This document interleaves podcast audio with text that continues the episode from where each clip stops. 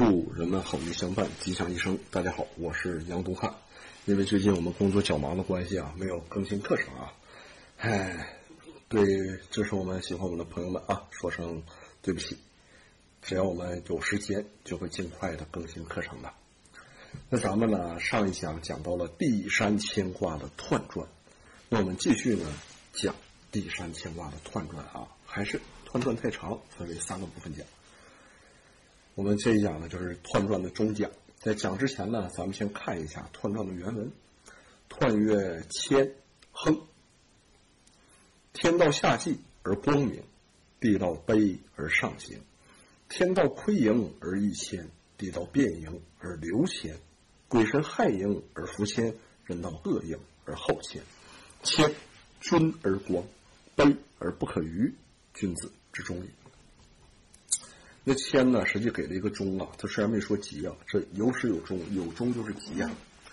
那另一个呢，咱们在彖传的上一讲啊，讲到了盈和谦啊，他家他俩之间的利害关系，并且呢，通过天地人鬼神啊这几个角度呢，哎，去讲了他们之间的利害关系啊，啊，什么是啊，要去亏盈啊、变盈啊、害盈啊、恶盈啊，啊，要怎么样的去益谦、留谦、福谦、好谦呢？那咱们呢这一讲啊，就把它延伸，还是啊以人和谦哈天地人鬼神这样的层次啊，就把它延伸。咱们呢把这一卦的彖辞啊比拟为人事，谦呢就谦虚退让的含义。这个呢就是道德是礼教的根基呀，礼仪的由来，只有君子能够做到。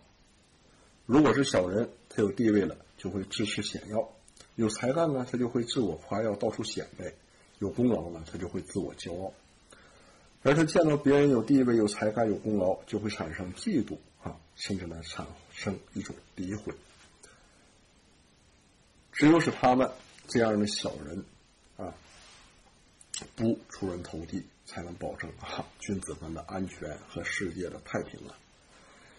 因为小人呢，看君子倒霉，看有才干的人倒霉，他们会感觉到无比的痛快，完全呢没有扶助的念头啊。而有什么趁你病要你命，趁你掉河里啊上去踩一脚的这样的意思。所以呢，他们可能会逞一时厉害啊，但是呢，终究他们会有一个果报显现的。但是呢，君子就不一样了，君子就可以守着这种谦虚退让之道，德行呢愈加的光辉。这么样呢，他的道义啊和他的学问，还有他的地位也会越加的崇高。别人呢，即使想要逾越他啊，但是呢，可能也是不太好做到的。为什么？因为天地之间有杆秤，那秤砣是老百姓啊，还有老百姓的心呐。故而说呢，谦亨啊，君子有终。为啥？最大的亨通啊，有终也是一个啊最终的吉祥。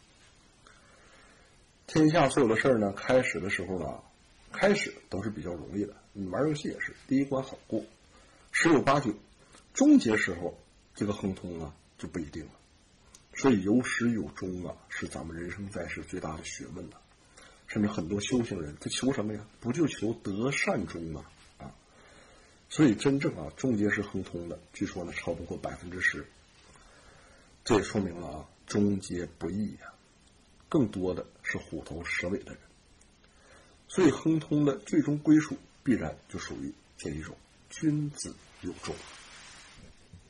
咱们再把这一卦呢比拟为国家，上卦呢为地，下卦呢为山，这是高山引入地中之象，这正是谦的意思啊。为啥呢？你看山比地高啊，山为止，但是在这儿呢却不一样啊，却是谦。六五君王。虚心的礼贤下士，不自以为是，把政务呢委任给有才能的大臣，或用啊他们的才华而制定礼乐，或者呢啊把这些的智慧人才统一到一起啊来制定规章制度，甚至呢典籍，会崇尚啊他们的。主张而出动军队，既有文德又有武功，越卑下就越高大。据说呢，上古尧帝的明察和兴起啊，舜的舍己从人，还有啊，禹的亲力亲为。所谓公己无为而天下治的人，大概都是实行谦虚之道的吧。后世不明白这个道理，以至于君王才发生了这种啊傲慢产生的这种暴虐，所以呢才让大臣陷于凌辱啊，所以呢又导致了这种奸佞小人专权。到最后呢，哎。百姓疾苦啊，贤人呢不得上位，甚至颠倒是非。官位越高呢，德行就越差；名声越大呢，行为就越污浊呀。到最后，君不像君，臣不像臣呐。大家呢，既没有什么拿得出手的业绩，到最后呢，也没有什么好的名声，甚至呢，积累的所有的这一切凶祸，没有比这更大的。这都不是因为其他的原因造成的，只是。不懂得持守谦道罢了，所以《周易》当中呢，只有乾卦六爻都是吉利的。这个结构啊，谦从头到尾都是吉祥的，所以呢叫君子有忠，所以叫亨啊，亨通有终。那你人生在世的时候，你行的这种法门与牵挂相反，那必然就是凶了。所以《周易》在这个角度啊，再次给我们警醒了一下：先受益，满招损吧。